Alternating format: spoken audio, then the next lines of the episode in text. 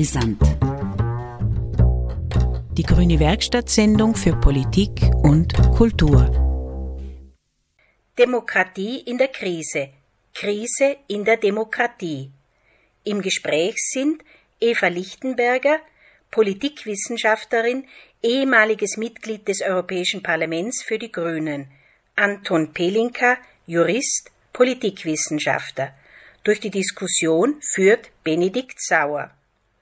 Wir hören einen Teilmitschnitt von einer Veranstaltung, stattgefunden am 23. Juli 2020 im Rahmen der Sommergespräche im Haus der Begegnung, veranstaltet vom Arbeitskreis Wissenschaft und Verantwortlichkeit, dem MCI, der MOI und der ÖH Innsbruck.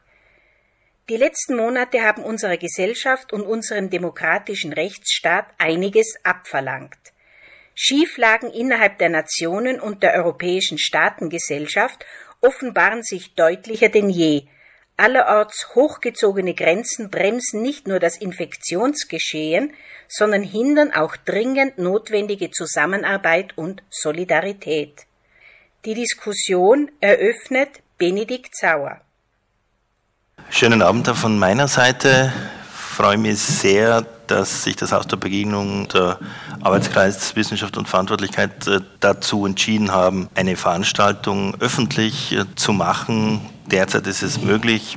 Ich glaube, wir hoffen alle zusammen, dass das längere Zeit so möglich sein wird. Wir sprechen über das Verhältnis von gegenwärtiger Krise und Demokratie, wobei wir uns ja mindestens in zwei globalen Krisen derzeit befinden, einer plötzlich aufgetretenen Gesundheitskrise der Covid-Pandemie.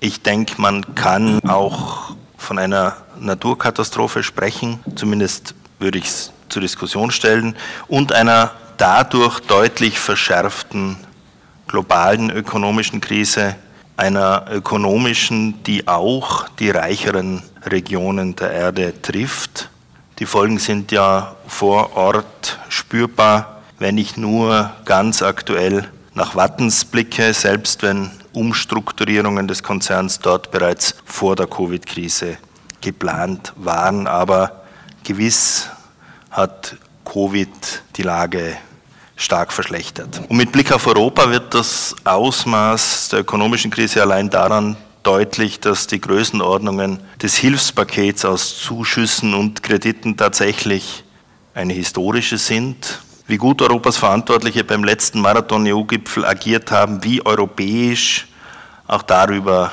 werden wir ein wenig sprechen heute. Die dritte globale Krise, die Klimakrise, ist heute nicht unser Thema, jedenfalls nicht vordergründig, aber ich will es nicht verabsäumt haben, präsent zu halten, dass wir uns mitten in einem schon spürbaren Klimawandel befinden, auch oder teilweise gerade auch in den Alpen. Ich begrüße zwei Personen hier, die ich Ihnen in Innsbruck im Grunde nicht vorzustellen bräuchte. Doktorin Eva Lichtenberger, promovierte Politikwissenschaftlerin, war die erste grüne Landesrätin in Österreich als Mitglied der Tiroler Landesregierung, dann Nationalratsabgeordnete, dann ab 2004 für zehn Jahre Abgeordnete zum Europäischen Parlament. Sie war auch grüne Vizefraktionsvorsitzende und sie ist als gute Kennerin und aufmerksame Beobachterin der Europäischen Union immer wieder öffentlich präsent. Wir sind per Du und heute möchte ich gern beim Du bleiben. Schön, dass du da bist, Eva. Danke.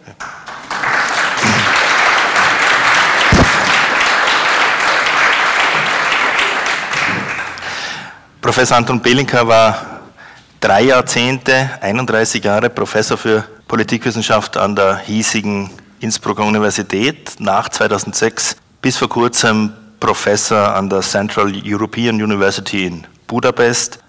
Zahlreiche Gastprofessuren hat er gemacht, unter anderem in Stanford und Jerusalem. Herr Professor Belinka lebt wieder in Innsbruck. Er ist Autor seit 50 Jahren von zahlreichen einschlägigen Büchern. Schönen Abend, Herr Professor, schön, dass Sie hier sind.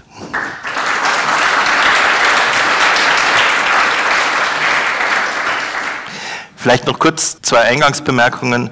Also wir werden nicht in erster Linie über die Weltlage sprechen, wohl aber auch. Denn über eine globale Krise lässt sich kaum reden ohne internationalen Bezug. Davon gehe ich aus. Und auch über Europa lässt sich seriöserweise nicht reden, ohne EU-Europa einzuordnen.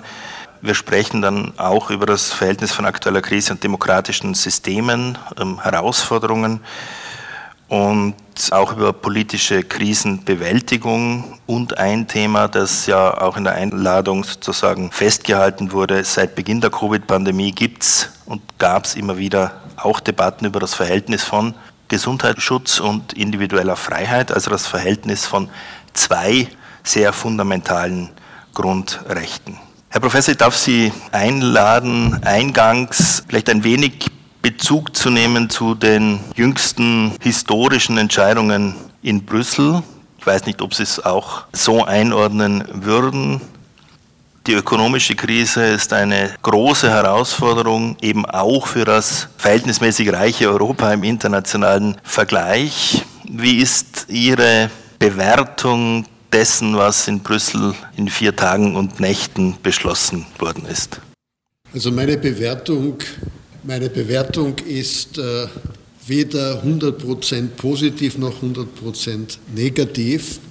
Einige Dinge sind vom Standpunkt der Entwicklung der Demokratie, der Entwicklung der Demokratie in der Europäischen Union für mich eindeutig positiv. Da ist zunächst sicherlich einmal, dass überhaupt eine Entscheidung im Europäischen Rat zustande gekommen ist es ist ja noch ausständig das Europäische Parlament. Es sind noch ausständig 27 nationale Parlamente. Das heißt, der mediale Eindruck war etwas vereinfachend, zu sehr auf die Staats- und Regierungschefs gerichtet. Aber immerhin, deren Einigung ist da und eine Einigung ist besser als keine Einigung. Aber auch inhaltlich sehe ich in der Einigung einige positive Aspekte. Es ist trotz der großen Worte der sparsamen Vier gelungen, einen neuen Qualitätsschritt zu setzen in Richtung dessen, was man Fiskalunion nennen kann. Denn die Gelder, die als Antwort auf die Corona-Krise von der EU nun zur Verfügung gestellt werden, sind nicht nur Kredite, die rückzahlbar sind, sondern auch Zuschüsse. Das heißt, die EU verteilt um zu Ungunsten der Reichen, zugunsten der nicht so Reichen, sage ich es einmal. Das heißt, das ist eine Qualität, die im Zusammenhang der Vertiefung der Europäischen Union, glaube ich, sehr wichtig ist, zugedeckt von den äh, Schulter- und Brustklopfenden äh, Botschaften der nationalen Innenpolitik, die verkünden, wir haben uns alle durchgesetzt. Ne? Das ist die Oberfläche. Hinter der Oberfläche sehe ich positiv einen Schritt in die vom Standpunkt der Vertiefung der Union richtige Richtung. Ein zweiter Schritt ist leider nur angedeutet, aber immerhin auch. Die Andeutung ist besser als keine, nämlich die Bindung an die Rechtsstaatlichkeit. Da ist noch vieles offen, das ist sehr vage, äh, aber immerhin ist da etwas in Gang gesetzt. Ich vermute, das Europäische Parlament dass er nun sich auch als entscheidender Spieler äh, positionieren muss, wird hier noch nachlegen, was die Bindung von Mitteln der Europäischen Union an die Rechtsstaatsqualität und alle denken natürlich zu Recht zuerst an Ungarn und an Polen. Das ist das Positive. Das Negative für mich ist äh, dass äh, auch der österreichische Bundeskanzler so getan hat, als wäre der Botschafter Österreichs. Ich habe nie ein Wort gehört, dass es um Europa geht. Es ist äh, beim niederländischen Primär um die Niederlande gegangen. Es ist beim italienischen Ministerpräsidenten um Italien gegangen. Es ist ganz interessant, abgesehen vom ständigen Ratspräsidenten Michel, haben in Brüssel eigentlich nur die deutsche Kanzlerin und der französische Präsident von Europa gesprochen. Dabei ist der Europäische Rat ein Organ der Europäischen Union. Und die dort agierenden Frauen und Männer haben so getan, als ginge es nur um Finnland oder Kroatien und so weiter. Eben mit wenigen Ausnahmen, und es ist ganz interessant, dass die beiden Ausnahmen die deutsche Kanzlerin und der französische Präsident waren. Noch etwas ist mir negativ aufgefallen und ist bei der Bewertung wichtig. Europäische Parteien haben null Rolle gespielt. Sozialdemokratisch geführte Regierungen wie in Schweden und Dänemark haben sich gegen das sozialistisch-sozialdemokratisch geführte Spanien gestellt. Null Bedeutung. Der liberale niederländische Premierminister, Ministerpräsident, war der Hauptgegenspieler des liberalen französischen Präsidenten. Und der österreichische Bundeskanzler, Mitglied der EVP, war der Hauptgegenspieler der deutschen Bundeskanzlerin, die auch Mitglied der EVP ist. Die Abwesenheit europäischer Parteifamilien in Brüssel war ein sehr schlechtes Zeichen, weil das Zusammenwachsen und das Vertiefen Europas braucht wohl auch eine Vertiefung der ja schon vorhandenen, etwa in Form der Fraktionen im Europäischen Parlament erkennbaren Parteien europäischer Art und nicht nationaler Art. Das war das Negative. Die Frage ist, wenn das Glas Wasser halb voll oder halb leer ist, ich neige als Arbeitshypothese immer eher zur optimistischen Interpretation. Es ist etwas in Gang gesetzt worden und ich schließe nicht aus, dass diese auf die Brust klopfenden Guerillapolitiker, also waren nicht nur, aber vor allem Männer natürlich, bei ihrer Heimkehr nach Den Haag oder Budapest oder wo auch immer schon auch Theater gespielt haben. Ich schließe es nicht aus. Ich hoffe, dass sie primär Theater oder auch nur Theater gespielt haben und schon auch im Hintergrund wissen, die Entscheidung vor drei Tagen bestärkt mich ein bisschen darin, in meinem vorsichtigen Optimismus, dass es um Europa geht. Europa ist nicht nur zu wichtig, um in Gefahr zu kommen. Die Interessen der europäischen Akteure akzeptieren auch. Der ungarische Ministerpräsident weiß ganz genau, er kann nicht mit dem Austritt aus der Europäischen Union drohen, weil Ungarn einer der Hauptnutznießer der Umverteilung ist. Das war beim Vereinigten Königreich nicht so. Das Vereinigte Königreich war Nettozahler, aber Ungarn und Polen sind Nettoempfänger. Ganz abgesehen von der Frage Nettozahler, Nettoempfänger, es ist evident, dass alle, die in der Europäischen Union sind, einen großen, rationalen, nachvollziehbaren Nutzen haben. Daher schließe ich nicht aus, dass das auch den auf die Brust klopfenden Guerillas bewusst war, auch wenn sie das bei ihrer Heimkehr in die nationalen Hauptstädte nicht so ausgedrückt haben. Ich möchte in einem Punkt gleich kurz nachfragen, Herr Professor, bevor ich dann Eva Lichtenberger gern mit ins Gespräch nehmen möchte. War es für die, um bei Ihrem Ausdruck zu bleiben, sich auf die Brust klopfenden Gorillas relativ einfach Theater zu spielen, nachdem die beiden europäisch agierenden und sprechenden PolitikerInnen der großen Nationen, also Merkel und Macron, diesen Paradigmenwechsel fast schon eingeleitet haben, also eigentlich eine Vorgabe vorgelegt haben mit Unterstützung von Kommissionspräsidentin van der Leyen erstmals viel Geld in Form von Zuschüssen in die Hand zu nehmen, im Wissen, wie Sie es eben gesagt haben, alle profitieren davon und das war nicht mehr umkehrbar. Ja, also wenn man das Bild äh, vom Theaterspiel nimmt, und das ist teilweise, glaube ich, berechtigt, war klar, dass hier die Vertreter der Niederlande, Dänemarks, Schwedens und Österreichs und dann auch Finnlands nicht sagen können, wir sind die Geizigen, sondern sie müssen sagen, wir sind die Kleinen. Wir lassen uns von den Großen aus Berlin und Paris doch nicht vorschreiben, was wir tun. Das war Teil des Spielplanes. Und alle, die ein bisschen wissen, wie Politik läuft, äh, wissen, dass das eben eine Facette ist, die zum Drehbuch gehört. Und äh, ja, Politik ist auch etwas, was mit Theater zu tun hat. Und es war so. Und ich war, glaube ich, sicher so, dass die zentralen Akteure, Merkel, von der Leyen, Macron und Michel, etwas vorgegeben haben, von dem, dem fast alle gewusst haben. Es wird nicht hundertprozentig so geschehen, Aber das haben auch die vier gewusst. Sie haben sich den Ball etwas weiter vorgelegt und da waren Konzessionen etwa an die sparsamen vier oder fünf schon einkalkuliert. Und so konnten alle dann nach Rom und nach Warschau fahren und sagen, wir haben uns durchgesetzt.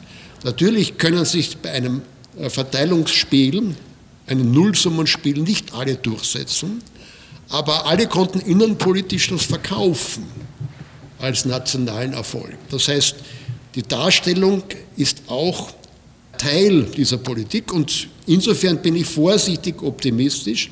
Es ist etwas gelungen, das allen 27 Staats- und Regierungschefs ermöglicht hat, nach Hause zu fahren und stolz zu verkünden, wir haben uns durchgesetzt. Eva Lichtenberger, auch mit Blick auf das, was womöglich im EU-Parlament geschehen könnte, dürfte, als äh, Kennerin auch der Parlamentsstrukturen, hätte ich zunächst aber die Frage an dich, wie überraschend ist dieses Ergebnis, die Tatsache, dass es etwas geschehen ist auf ökonomischer Ebene, was bis vor einem halben Jahr wohl unvorstellbar war, dass sehr, sehr viel Geld in die Hand genommen wird, dass es möglich ist, Richtung Fiskalunion, wie Professor Bellinka gesagt hat, gemeinsam Schulden aufzunehmen. Also das ist ein wichtiger Aspekt. Wie überraschend kam letztendlich das für dich und wie ist deine Bewertung dessen, was vor sich gegangen ist in Brüssel? Ja, herzlichen Dank. Ich möchte bei dem Bild des Theaters bleiben, weil das ähm, eigentlich ganz wesentlich erklärt, was hier abgelaufen ist. Die Tatsache, dass man zu einer Einigung gekommen ist, war auch eine Frage, die ganz klar zu beantworten ist, man musste zu dieser Einigung kommen, wenn man nicht noch gröbere Verwerfungen in wirtschaftlicher Hinsicht in Europa riskieren wollte. Durch äh, den starken Binnenmarkt sind wir alle voneinander abhängig und jeder weiß, dass man zwei so große Staaten wie Italien und Spanien jetzt nicht sozusagen einfach ihrem Schicksal überlassen kann und der eigenen Politik zu Hause überlassen kann, ohne dass man nicht selber auch riskiert, ökonomisch gröbere Schwierigkeiten zu bekommen. Deswegen war für mich ein Teil der gesamten Berichterstattung und so weiter immer sehr irritierend, wenn es äh, österreichische Vertreterinnen und Vertreter nicht unterlassen konnten zu sagen, na den Italienern kann man kein Geld geben, weil die können damit nicht umgehen. Ja, also da merkt man schon, man ignoriert sozusagen die Verflechtungen, man ignoriert die starken Bindungen zugunsten eines äh, äh, rhetorischen Hopsalas Theater. Ähm, ich habe insgesamt ein bisschen ein Unbehagen gehabt mit der Gesamtinszenierung, wie sie ja schon öfters in der Art stattgefunden hat, nämlich dass die gesamte europäische Politik auf diese Gipfel reduziert wird. Dass alles, was im Vorfeld geschieht und geschehen muss, also die Vorschläge der Kommission, die diversen Diskussionen und so weiter und so fort, völlig in den Hintergrund tritt, weil the Masters of the Universe treffen sich am Planeten X. Und das ist ein Bild, das der Realität nicht entspricht, weil jeder, der sich ein bisschen damit beschäftigt, weiß, dass jetzt die große Auseinandersetzung mit dem Europäischen Parlament kommt. Und ich kann mich noch gut an 2013, 2014 erinnern, als der Konflikt zwischen dem Rat und dem Parlament ganz nett eskaliert ist und lange Zeit auf eine Einigung hinverhandelt werden musste. Das, was jetzt erzielt worden ist, vom Europäischen Parlament noch beeinflusst werden kann und wird, spielt in der Berichterstattung keine Rolle. Man reduziert sich auf das Spiel der Mächtigen. Und das halte ich sozusagen in seiner Anschärfung jetzt in diese, in diese, äh, in, nach diesen vier Tagen fast schon Kriegsberichterstattung ja? Also wo sie sich alle so gegenseitig äh, zuerst, also man habe sich angeschrien und man habe dies und jenes, das ist ja nicht eine Geschichte zwischen Personen. Ja? Aber es wird gerade in der Berichterstattung sehr gerne und sehr schnell darauf reduziert. Das Ganze hatte schon einen langen Vorlauf. Da waren die Vorschläge von Macron, äh, die weit darüber hinausgehen, auch das, was politisch sinnvollerweise zu geschehen hätte. Da war die zuerst sehr verhaltene Reaktion aus Deutschland, die sich aber dann äh, doch auf einen guten Kompromiss geeinigt haben und, dem stimme ich zu, als einzige sozusagen einen europäischen Geist auch nach außen verkörpert haben. Was beim Rest der Belegschaft teilweise zum Hören war, war schon sehr traurig. Also eine Tendenz, die sich in den letzten Jahren verschärft hat, ist eben genau, was Professor Belinka schon angesprochen hat.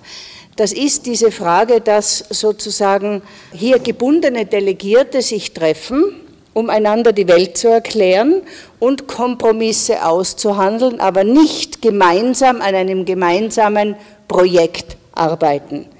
Das hat sich in den letzten Jahren sehr verschärft, weil die großen Europäer in Pension gegangen sind, abgetreten sind, abgewählt wurden und sozusagen sehr perfekte Darsteller von Politik jetzt die äh, Szene beherrschen.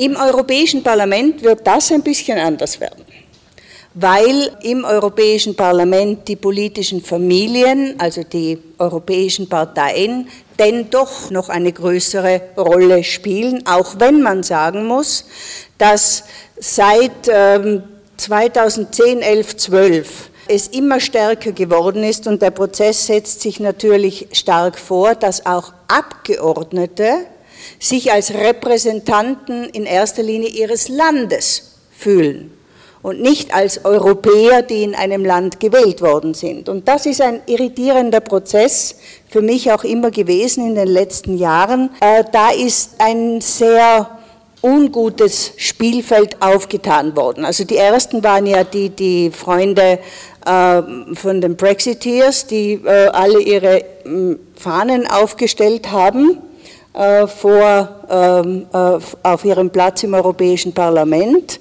wo man ja äh, nach Parteien gruppiert, aber dann alphabetisch sitzt. Ja, also wo die ihre Fahnen in den Tisch gerammt haben, um zu zeigen, wir sind in erster Linie Briten und erst in zweiter, dritter, vierter Linie dann vielleicht Europäer oder eine, einer Partei angehören. Ich glaube, dass ein Punkt, der auch zu diesen leicht positiven Dingen gehört, von denen ich mir eine starke Entwicklung in der Zukunft äh, erwarte, noch ein bisschen zu wenig im öffentlichen, in der öffentlichen Wahrnehmung da ist, das ist die Frage der Eigenmittel.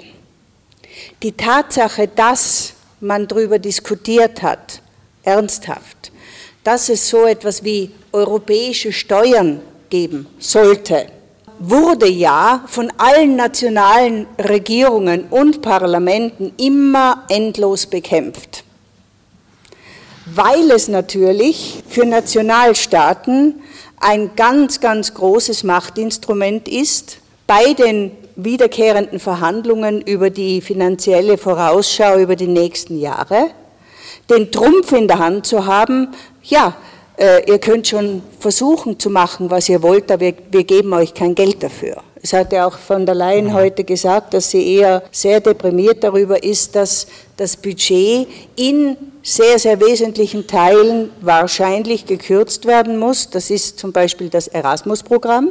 Da glaube ich aber, dass das Europäische Parlament einen Pflock einschlagen wird. Das äh, sind auch einige sehr interessante Programme in wissenschaftlicher Zusammenarbeit und so weiter, die alle jetzt gekürzt werden müssen, weil eben durch den Brexit ein großer Budgetposten letzten Endes wegfällt. Die Tatsache, dass man jetzt darüber diskutiert, ob man vielleicht Dinge besteuert, die ohnehin keine Grenzen kennen.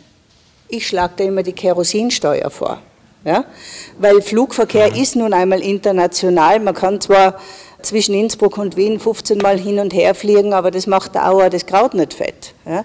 Also sozusagen diese internationalen Dinge zu besteuern, wie zum Beispiel Digitalsteuern einzuführen, die dann direkt in den europäischen Haushalt fließen, würden dem Parlament, also der direkt gewählten Kammer, mehr Handlungsmöglichkeiten à la longue bieten, wenn man das ausbauen könnte. Und das würde sozusagen auch die parlamentarische Ebene in den Verhandlungen mit den Regierungen über die Finanzierung der europäischen Programme stärken. Und das würde ich für sehr, sehr wichtig finden, denn in den Nationalstaaten, und hier kehren wir wieder zum Abschluss zum Theater zurück, in den Nationalstaaten steht ja nicht zur Debatte, was die Europä äh, Europäische Union erreicht, sondern man stellt Forderungen und ist dann beleidigt, wenn es nicht passiert, auch wenn es gar nicht zu den Kompetenzen gehört. Also da äh, ist mir diese Frage der Eigenmittel eine ganz, ganz wesentliche und ich hoffe, dass sich daraus auch eine Diskussion auf ökonomischer Ebene entwickelt, die so etwas wie Aufhören des Steuerwettbewerbs und Aufhören mit den Steuerinseln endlich einmal mit umfassen müsste. Mhm. Kurze Nachfrage zu dem, was möglicherweise im Parlament zu erwarten äh, sein ja. könnte. Bindung an Rechtsstaatlichkeit wurde von Professor Belinka schon angesprochen. Ja. Ist da zu erwarten, dass das Parlament darauf noch einmal besonders ich, achtet? Da bin ich überzeugt davon, dass das eine große Rolle spielen wird in, in den Debatten zwischen, zwischen dem Ergebnis des, des, Rate, des Rates jetzt und der Haltung des Parlaments. Denn es war ja schon sozusagen im Parlament immer viel stärker die Tendenz, zum Beispiel Rechtsstaatsmechanismen gegenüber Ungarn und gegenüber Polen anzuwenden, einzusetzen, als das dann im Rat möglich gewesen wäre. Hier wird es sicher eine Diskussion darüber geben, weil die Formulierungen in dem Bereich leider sehr vage sind und ein großes Hinausschieben ermöglichen. Also ich hoffe, dass man äh, sozusagen im Europäischen Parlament auch die gute Tradition fortsetzt, diese Rechtsstaatsfrage ganz zentral zu behandeln. Ist ja auch für alle wichtig, die im internationalen Verkehr mit diesen Ländern sind und arbeiten. Und dass man hier auch Fristen setzt und dieses Instrument anschärft, etwas anschärft. Wenn man jetzt ähm, die Rituale auf diesen ganzen Dingen kennt, auf diesen Reden und, und den, bei den Verhandlungen, kann man sich auch vorstellen, dass man das ähm, äh, von denen, die den, Rechtsstaatsmechanismus für sehr, sehr wichtig halten, also die sogenannte Konditionalität, das heißt, dass man Bedingungen knüpft an bestimmte Dinge, ähm, dass die gehofft haben, dass das Parlament das als einen seiner ganz großen Punkte wird äh, äh nennen, wenn es darum geht, ein gemeinsames Ergebnis am Schluss zu erzielen. Das werden ja noch einmal ähnlich große Verhandlungen werden, wie sie schon stattgefunden haben. Aber sie werden natürlich, weil es sich da ja nicht um diese klassische Auseinandersetzung nach dem Modell von Star Wars handelt, werden sie ein bisschen weniger Interesse in der Öffentlichkeit finden, was vielleicht in dem Fall gar nicht so schlecht ist. Nicht immer scheint Medienberichterstattung erwünscht. Okay. Herr Professor, das Glas ist eher halb voll, habe ich Sie verstanden.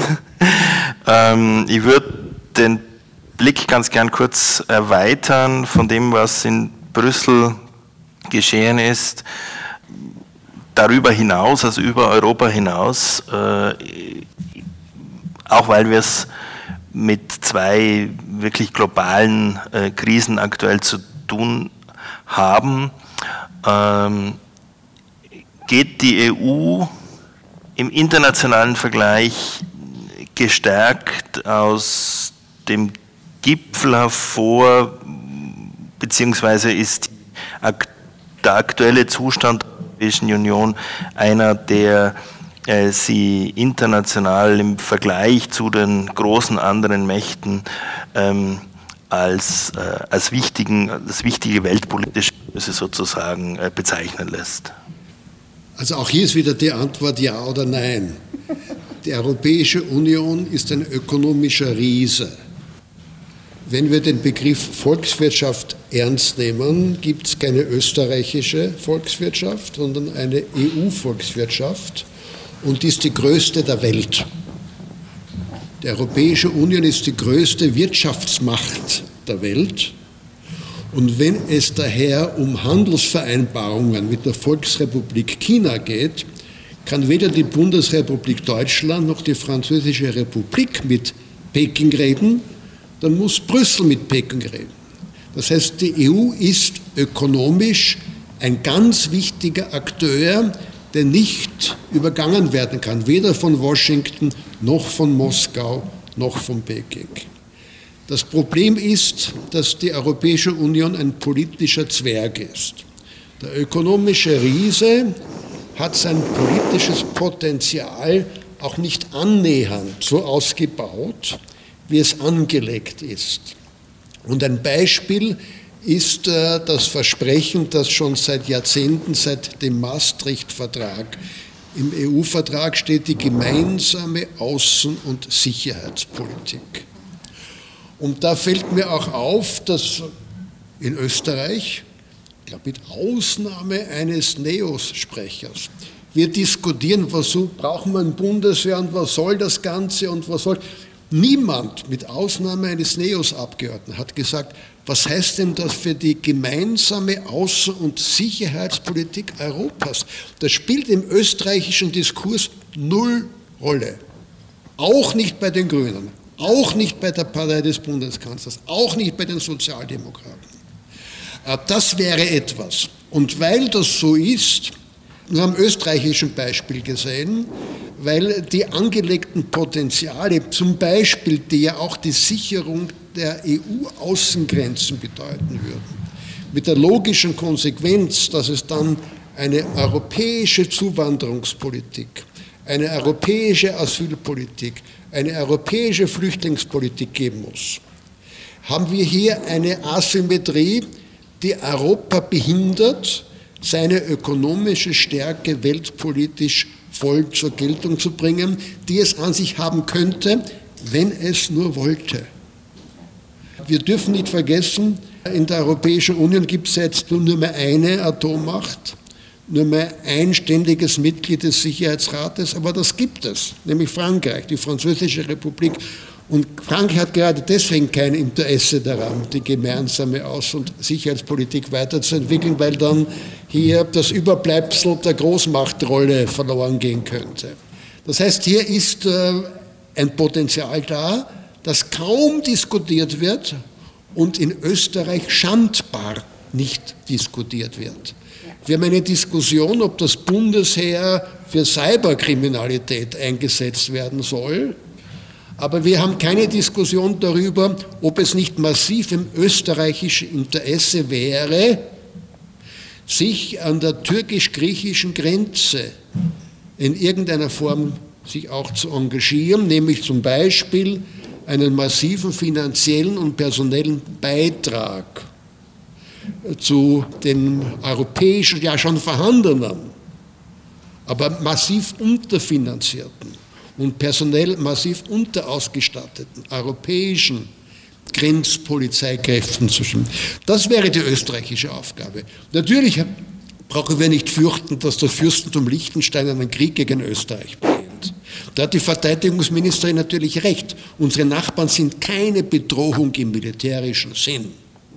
Aber es gibt Bedrohungsszenarien, die sich nicht primär gegen Österreich richten, sondern gegen die Europäische Union, der wir beigetreten sind mit der Verpflichtung zur Teilnahme einer gemeinsamen Außen- und Sicherheitspolitik.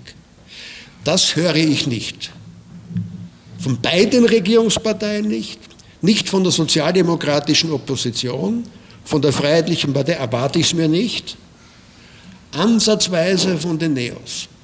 Und das ist eigentlich ein Jammer und das wiederholt sich natürlich anderswo auch. Das ist die österreichische Situation, die in den anderen 27 Mitgliedstaaten eine Entsprechung findet. Und daher neigen natürlich die Akteure in Peking, Moskau, Washington, ich erwähne die drei nur als die wichtigsten Akteure, dazu, nicht die EU ernst zu nehmen, sondern lieber bilateral. Nicht? Zum Beispiel der amerikanische Präsident hat offen erklärt in seiner bemerkenswerten Offenheit, er ist gegen Multilateralismus, er ist für Bilateralismus, weil dann kann er Deutschland gegen Frankreich ausspielen und Polen äh, gegen Österreich womöglich. Europa muss eine Antwort darauf finden. Niemand hindert Europa, mit einer Stimme zu sprechen. Niemand hindert Europa, das Versprechen einer gemeinsamen Außen- und Sicherheitspolitik umzusetzen. Ökonomisch ist Europa ein Riese, aber die Konsequenz im politischen Feld aus dieser Rieseneigenschaft im ökonomischen ist nicht erfolgt. Und das liegt an uns. Lässt sich hoffen, dass die Tatsache, dass ein Schritt in Richtung Fiskalunion, gemeinsame Schuldenpolitik gesetzt wurde, äh, vorbehaltlich dessen, was im Parlament passiert, aber das wird wohl nicht zurückgenommen werden. Lässt sich hoffen, dass aus dieser neuen ökonomischen Dimension auch etwas Politisches erwächst in Richtung mehr Gemeinsamkeit? Da bin ich äh, freilich langfristig, vorsichtig, optimistisch.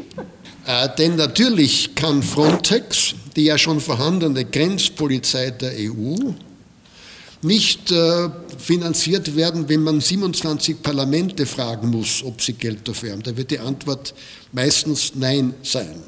Wenn das Europäische Parlament entscheiden kann, wie Frontex finanziert, und das kann nur heißen, wie Frontex deutlich mehr finanziert wird als bisher. Das, was sich im Mittelmeer abspielt und was dazu führt, dass zu Recht sich Italien und Griechenland alleingelassen fühlen, kann doch nur europäisch gelöst werden. Durch europäische Akteure, europäische Institutionen. Äh, und dafür braucht es eine europäische Finanzierung. Und da ist der vorsichtige Schritt in Richtung Fiskalunion ein Versprechen. Nur wann dieses Versprechen eingelöst wird, auch Optimisten wie ich sagen, das wird noch sehr lange dauern. Weil die Flüchtlingspolitik gerade angedeutet wurde, angesprochen wurde, dazu eine spontane Frage. Die Tatsache, dass es nicht einmal möglich war, sich in der Europäischen Union darauf zu einigen, Kinder aus dem laut Ärzte ohne Grenzen derzeit schlimmsten Flüchtlingscamp ähm, nicht nur Europas, sondern international aufzunehmen. Was sagt das über den Zustand politisch, über die Union? Ja, das, das ist ein, ein Symptom dessen, wie äh, vor allem von den Nationalstaaten aus gesehen Politik gemacht wird. Bevor der andere sich nicht bewegt, bewege ich mich auch nicht. Und so kann man eigentlich nur in einer Starre enden. Solange sozusagen Polen nicht bereit ist, jemanden aufzunehmen, will ich auch nicht bereit sein. Um das geht es nicht. Das Problem ist einfach ein ganz anderes.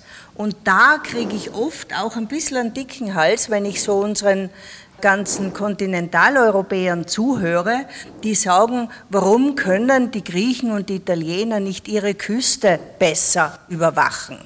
Haben sich die einmal angeschaut, wie lang die Küste ist? Haben sich die einmal angeschaut, wie anders so etwas im Meer sich äh, abspielt wie am Lande? Also ich kriege bei dieser Polemik regelmäßig Magenweh, weil das einfach dumm ist. Das ist nicht nur dumm, sondern es ist auch eine Zumutung gegenüber diesen Staaten. Ja? Äh, Frontex ist natürlich ein Riesenthema in dieser Frage einer Finanzunion, die Flüchtlingsgeschichte ebenso, wobei da eine Wurzel schon auch in einem Fehler in den Verträgen liegt weil man da letzten Endes dem Rat zu viel Gewicht gegeben hat. Der Rat oder die Mitglieder des Rates können sich hier einfach abseilen, können sich wie die Visegrad-Leute einfach auf die Seite stellen und sagen, okay, macht ihr, was ihr wollt, wir nicht. Das ist natürlich ein Riesenproblem, weil das jeder rechtspopulistischen Gruppe in allen anderen Mitgliedstaaten die Möglichkeiten gibt, darauf zu verweisen, warum sollen wir, wenn die nicht. Und dadurch kommt dieses dumme nationalistische Spiel heraus, das so viel blockiert. Noch ein Wort zu diesem ökonomischen Riesen und, und, und politischen Zwerg. Das war für mich auch ein überraschendes Erlebnis, weil ich in zwei außenpolitischen Delegationen in den Vereinigten Staaten und in China öfters dann war. Also wenn sich da Europäer oder Österreicher die Illusion machen, dass man in China Innsbruck kennt oder dass man in Washington weiß, wo St. Johann am Frostaufbruch liegt, da liegen Sie falsch. Wir werden dort als Europäer begrüßt und behandelt. Die fragen die nicht, bist du eine Deutsche oder Französin, du bist für die einfach Europäerin. Ja? Also wenn mit afrikanischen oder südostasiatischen Delegationen du das Gespräch hast und suchst, da wird dir erst eines klar.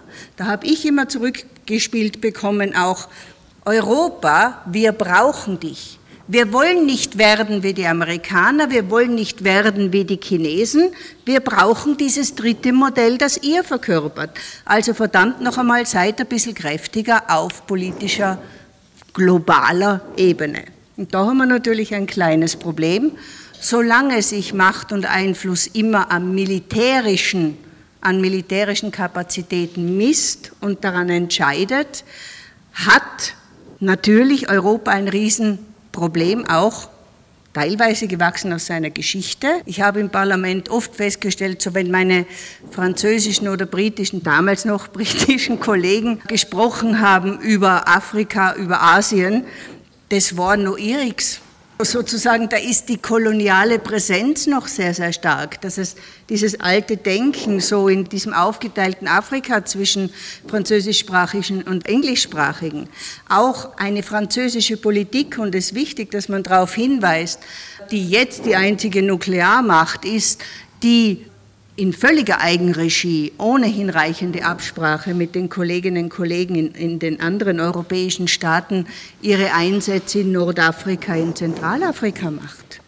Das heißt, auch in der Außenpolitik, die sich dann militärisch manifestiert, ist die Einigkeit noch lange nicht da. Auch beim Blick auf den Westbalkan unterscheidet sich eine französische Haltung oder eine niederländische Haltung sehr, sehr stark von einer österreichischen. Also das, das sind ganz andere Bilder, die da existieren, auch in den Köpfen. Und da ist noch extrem viel zu tun. Ich weiß schon, Österreich hat ein besonderes Problem, weil keine der Parteien es wagt, über Neutralität und einem Bild von Verteidigung, von Auseinandersetzung offen zu reden weil das ein absolutes Tabuthema ist und jeder, der sich daran die Finger schon verbrannt hat, der weiß, was er getan hat. Der trägt die Brandwunden weiter. Wolfgang Schüssel hat sich ja Richtig, ja. Und, und wenn es geheißen hat, wir müssen doch einmal in neuen Bedrohungsbildern äh, äh denken. Ja, als ich damals zwischen 2000 und 2004 im Parlament war, gab es die Bundesheerreformkommission.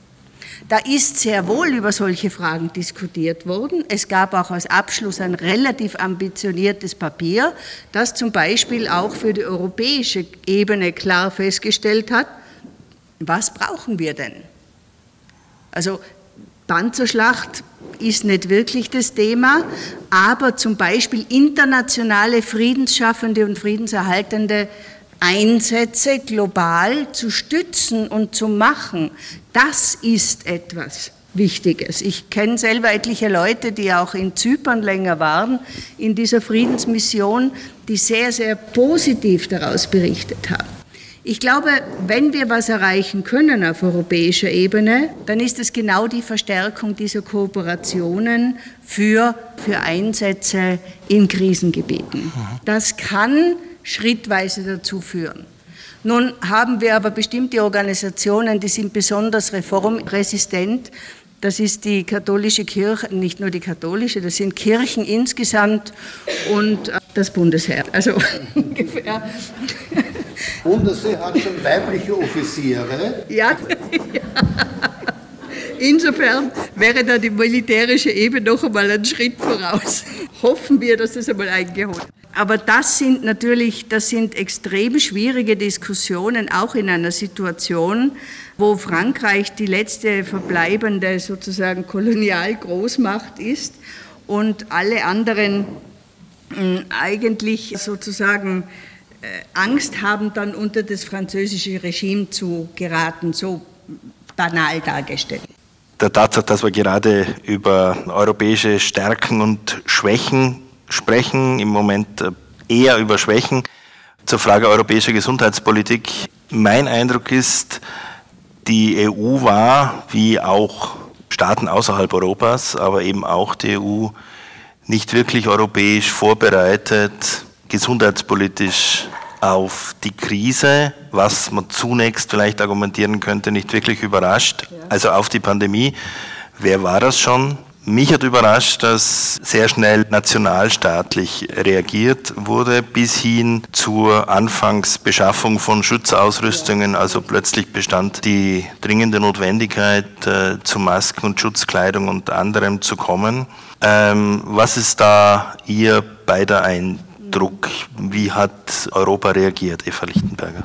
Ja, ich habe also eines festgestellt, dass in, in, meiner Zeit auch im Europäischen Parlament, in der gesamten Diskussion um Verfassung und um Kompetenzen, wer darf was und wenn ja, warum nicht, ist das von den Nationalstaaten am heftigsten bewachte Ding die jeweils eigenständige Sozial- und Gesundheitspolitik. Da will sich niemand was dreinreden lassen.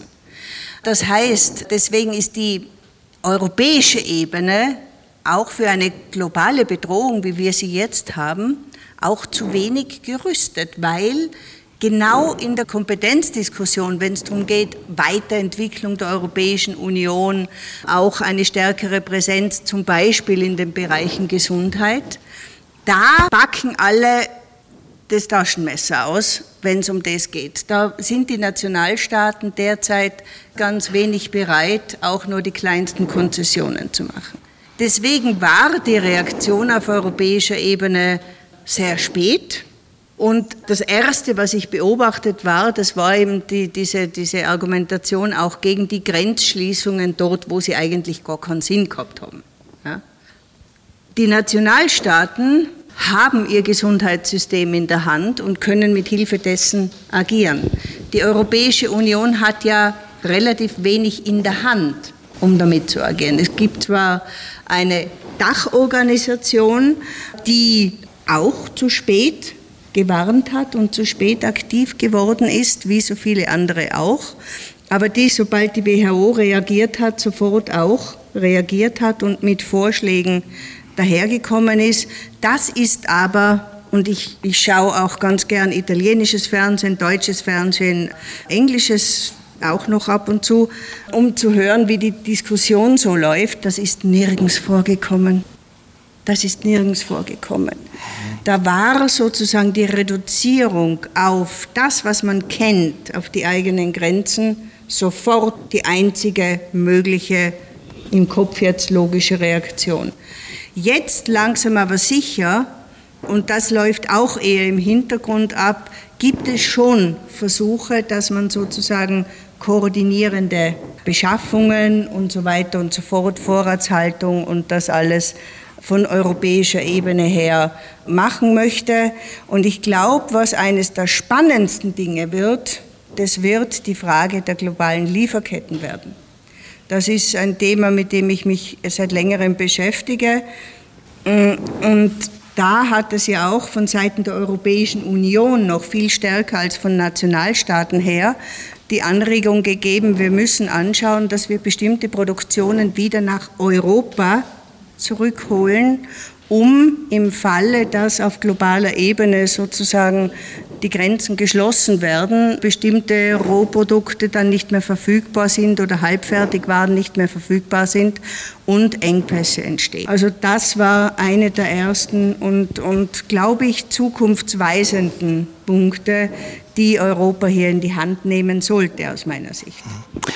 Professor, ich würde Sie auch gerne um eine Einschätzung fragen, wie Ihrer Ansicht nach hier europäisch oder weniger europäisch reagiert wurde. Ein kleiner Zusatzaspekt. Ähm, mein Eindruck ist, in jenen europäischen Staaten, wo ein mehr oder weniger intaktes öffentliches Gesundheitssystem existiert, ist die Krise bisher besser bewältigt worden als in, als in anderen. Was ist äh, Ihr Eindruck?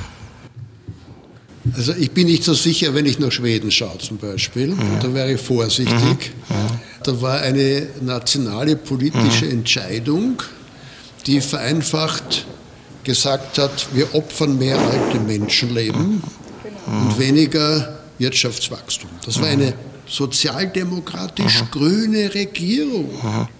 Aber das ist nur eine Vorbemerkung, von wegen also ich bin da sehr vorsichtig mit einer sozusagen Punzierung im Sinne einer Links-Rechts-Einstufung. Was mir aber noch auffällt ist, äh, und insofern sehe ich wieder ein bisschen was Optimistisches, das Interesse. Österreich hat lernen müssen, dass unser Gesundheitssystem davon abhängig ist, dass Frauen aus Rumänien nach Österreich frei einreisen dürfen?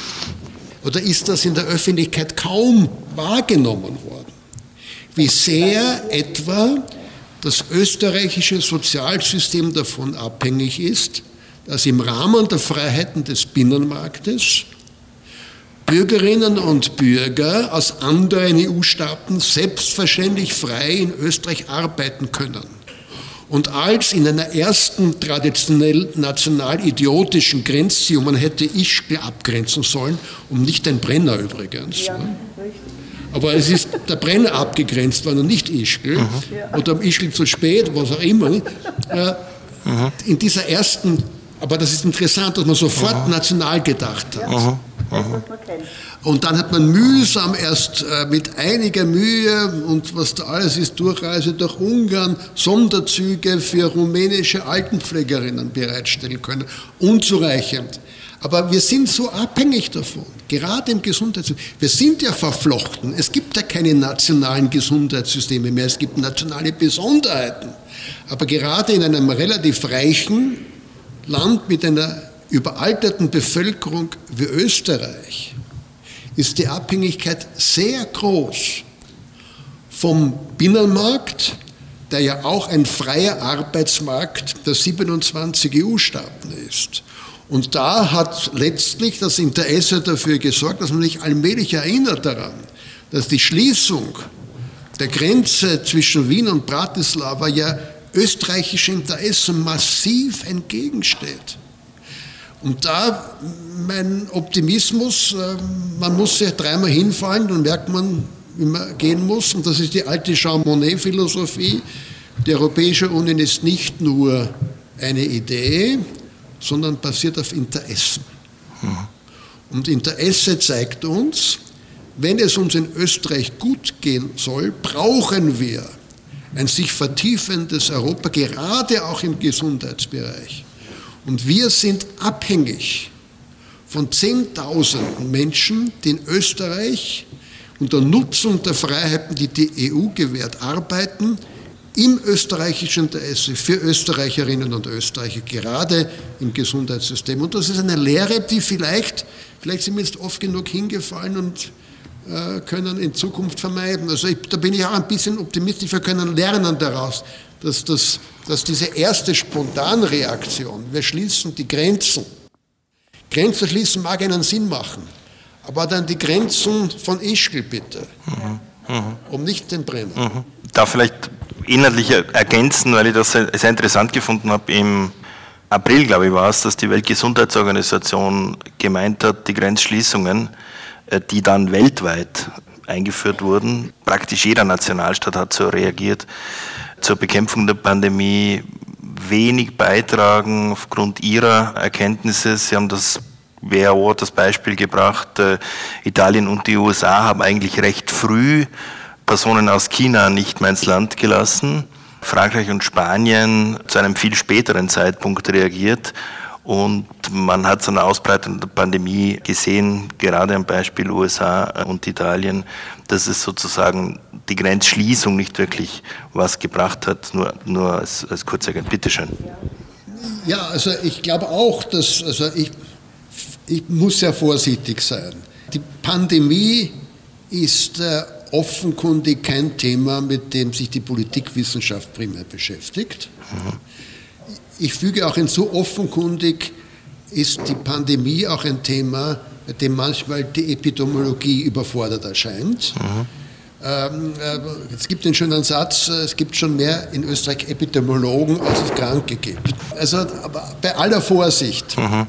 eine erste Bilanz zeigt, dass die Anhänger der Härtenimmunitätsstrategie, das waren so unterschiedlich regierte Staaten wie das Vereinigte Königreich und Schweden. Mhm. Und die USA in ihrer Gesamtheit, wobei wir hier sehr wieder unterscheiden müssen zwischen Florida und Kalifornien zum Beispiel. Mhm.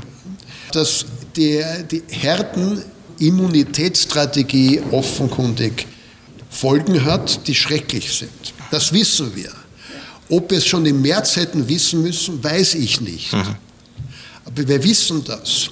Und äh, wenn einmal die Medizin- und Sozialgeschichte der Corona-Pandemie geschrieben wird, wird vermutlich herauskommen, es war eigentlich ein Generationenkampf, der betrieben wurde unter grober Vernachlässigung der Menschenrechte älterer Menschen. Und das sollten wir langsam begreifen, dass hier etwa äh, in den Altersheimen in Großbritannien und in Schweden, wie die Bilanz dort aussieht. Ich gebe zu, im März, keine Ahnung, ob man das hätte wissen. Jetzt wissen wir es aber. Folgende Themen wurden auch noch diskutiert. Freiheit und Sicherheit in den Demokratien der EU und anderswo, die Justiz und ihre Akzeptanz in Demokratien, EU und ihr Außenbild, Medien und politische Strategien. Abschließend die letzten Sequenzen der Diskussion über den Europäischen Rat. Menasse sagt ja, wir müssen den Rat abschaffen. Abschaffen tut den nicht, ne?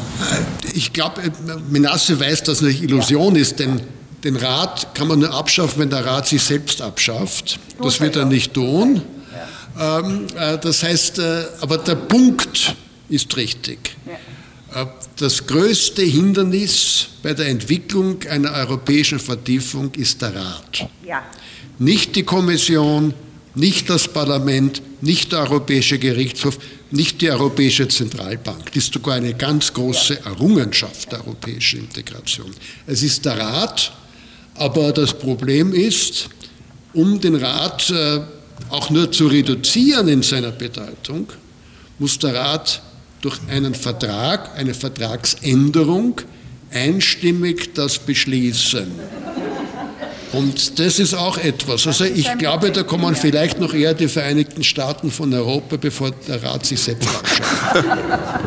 Ah, Entschuldigung, darf ich gerade noch beantworten? Ich habe vergessen, ähm, ja, ich sehe sehr deutlich, dass Sanktionen gegen Ungarn, gegen die Regierungen von Ungarn und von Polen im Europäischen Parlament äh, eine starke Unterstützung haben. Die letzte Abstimmung, glaube ich, in Bezug auf äh, Ungarn, die ich noch kenne, war also mit fast einer Zweidrittelmehrheit. Also müssen durchaus mhm. auch Abspenstige aus den Großparteien mitgetan haben. Vielen Dank. Danke Anton Bellinker, danke Eva Lichtenberger. Das war die Grüne Werkstattsendung für Politik und Kultur. Sprecherin Leonie Drechsel.